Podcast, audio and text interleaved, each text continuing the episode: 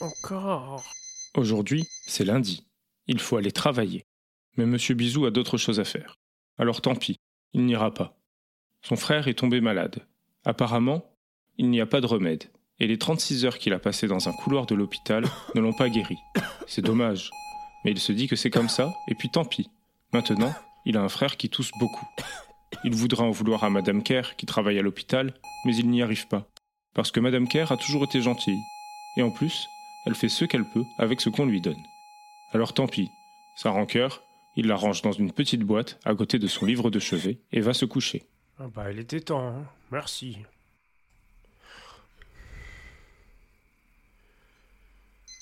Ah, j'ai même pas dormi. Le lendemain, c'est la même chose. Il faut aller travailler. Mmh, Mais cette fois, Monsieur Bisou va au travail. C'est à l'usine. Et son patron, Monsieur Patron, est très sympa. Enfin, parfois. Aujourd'hui, il a décidé de siffler à chaque fois que son assistante, Madame Résilience, passe devant sa porte. Elle n'aime pas du tout ça, mais elle ne sait pas quoi dire. Si elle n'a plus de travail, elle n'aura pas d'argent de secours. Elle n'a pas assez travaillé pour ça. En plus, elle a peur de ne pas retrouver de travail. Elle fait en sorte de ne pas froisser son patron. Elle repasse même ses chemises. En vérité, elle déteste Monsieur Patron. Mais tant pis. Sa colère, elle la range dans une petite boîte à côté de son livre de chevet. Moi, j'ai rien dit. Le nul. En rentrant, Monsieur Bisou passe devant le plus vieil immeuble de sa ville. Il est tout cassé, mais des gens habitent dedans quand même. C'est la famille D. Ils n'ont rien, mais ils ont un système pour se débrouiller. Tous les matins, quand ils se lèvent, ils voient l'immeuble d'en face. Ils sont un peu jaloux, parce que celui-ci a des fenêtres qui se ferment et que le plancher n'a pas de trou. Mais ils n'ont pas d'argent. Alors tant pis, ils mettent leur envie dans une petite boîte à côté de leur livre de chevet.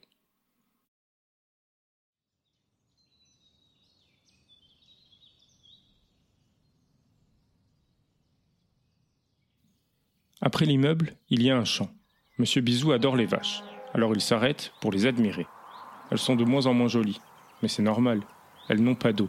L'eau, c'est pour le maïs. Et puis l'agriculteur s'est suicidé. Tant pis.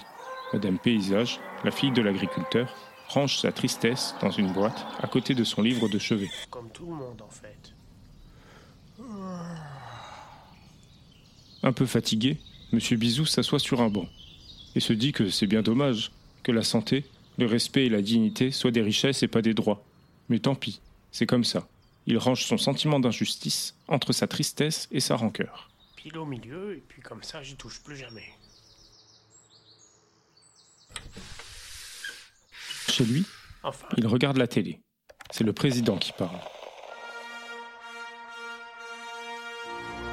Il dit qu'il sait ce que ressentent tous les habitants, mais que c'est pas grave et qu'il faut continuer comme ça.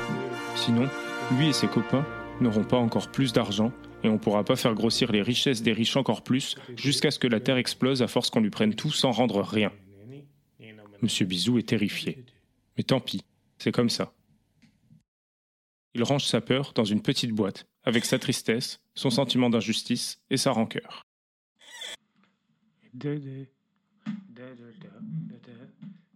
Maintenant, le président dit qu'il faudra travailler plus longtemps. Monsieur Bisou pense aux vieilles personnes, c'est pas juste, vu comme ils sont déjà tout cassés. et lui aussi sera tout cassé un jour. Soit. Je voterai contre. Mais surprise, le président dit qu'il n'y aura pas de vote. Quoi? Monsieur Bisou se demande de... Depuis quand une seule personne décide de tout dans le pays? Il ressent une grande colère. Mais tant pis, c'est comme ça. Il ouvre sa boîte, qui commence à déborder, et range sa colère et sa démocratie, puis va se coucher.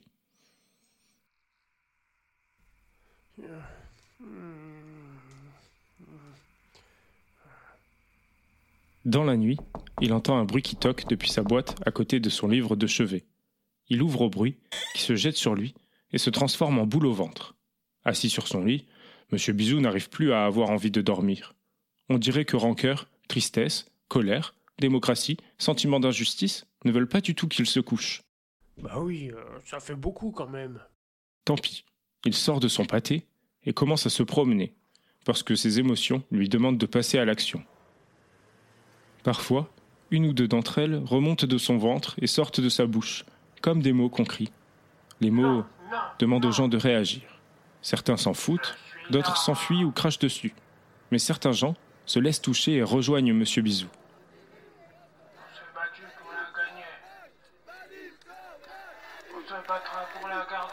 Madame Courage est venue crier des mots de colère. La famille D, des mots d'injustice. La famille Paysage, des mots de tristesse. Monsieur Raclé, des mots de douleur. Et Madame Raclé, des mots d'inégalité. Il y en a encore d'autres qui crient des mots de toutes sortes. Des mots d'alerte, des mots d'encouragement, des mots de haine. Au bout d'un moment, les mots sont partis dans tous les sens. Et tout le monde les a entendus. Même la police qui est venue les regarder marcher.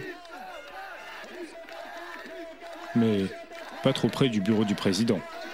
Et pas n'importe quand. Sinon, ils mettent des coups de bâton, crachent, insultent et humilient les gens qui crient. Pas tous les policiers, non. Mais pour ceux qui le font, c'est gratuit et c'est pas grave. Après, ils rentrent chez eux et puis tant pis. Ils mettent leur culpabilité dans une petite boîte à côté de leur livre de chevet. Celui qui s'appelle Comment faire les pires choix de carrière possibles?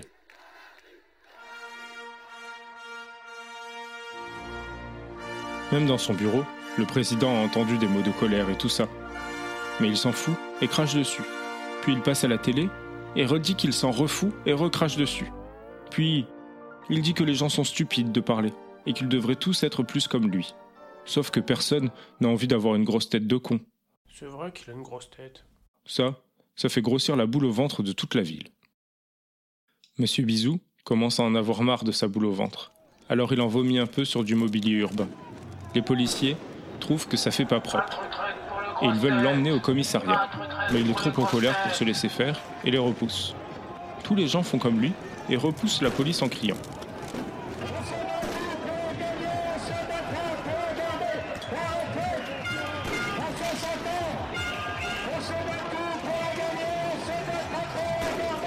Le peuple aimerait bien que la police le laisse tranquille quand il marche et s'exprime. Mais le président ne veut plus que personne marche. Alors M. Bisou renverse les poubelles autour de la foule et les fait brûler pour empêcher la police de l'empêcher.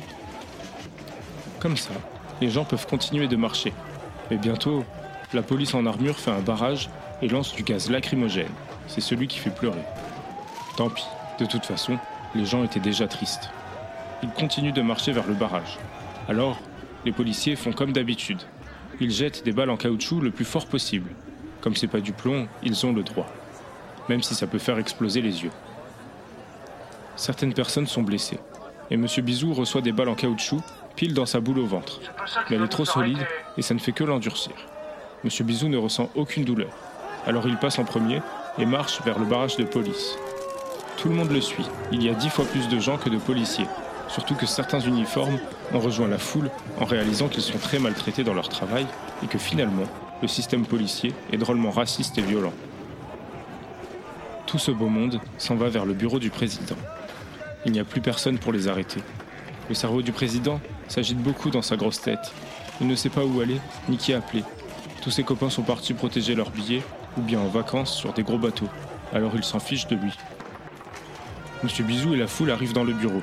La grosse tête du président essaye de bredouiller des mots de calme et de langue de bois pédagogique mal placés. Mais tout le monde sait qu'il est trop tard, et la foule sait ce qu'elle veut. En voyant le président, les gens n'arrivent plus à se retenir, et les boules au ventre de tout le monde sortent des corps, comme un drôle de liquide visqueux et intelligent qui dissout tout ce qu'il touche. Le liquide se propage entre les pieds de la foule et file jusqu'au président. Il est digéré petit à petit par le liquide qui commence par les chaussures et la montre. Le président pleure en voyant sa montre et ses chaussures fondre. Et là, même ceux qui avaient des doutes n'en ont plus aucun. Le liquide s'attaque ensuite à son corps et garde la tête pour la fin. Le président souffre, mais tout le monde est soulagé, en pensant à toutes les mauvaises décisions qu'il n'imposera plus. Quand l'énorme tête du président n'est plus rien qu'un crâne flottant au milieu de la gelée, celle-ci disparaît. D'un seul coup, et tout le monde crie de joie. Certains veulent que M. Bisou devienne président, mais il est déjà parti. Il a récupéré le crâne de l'ancien président pour le mettre dans son jardin potager, sous la terre. Ça s'appelle la biodynamie.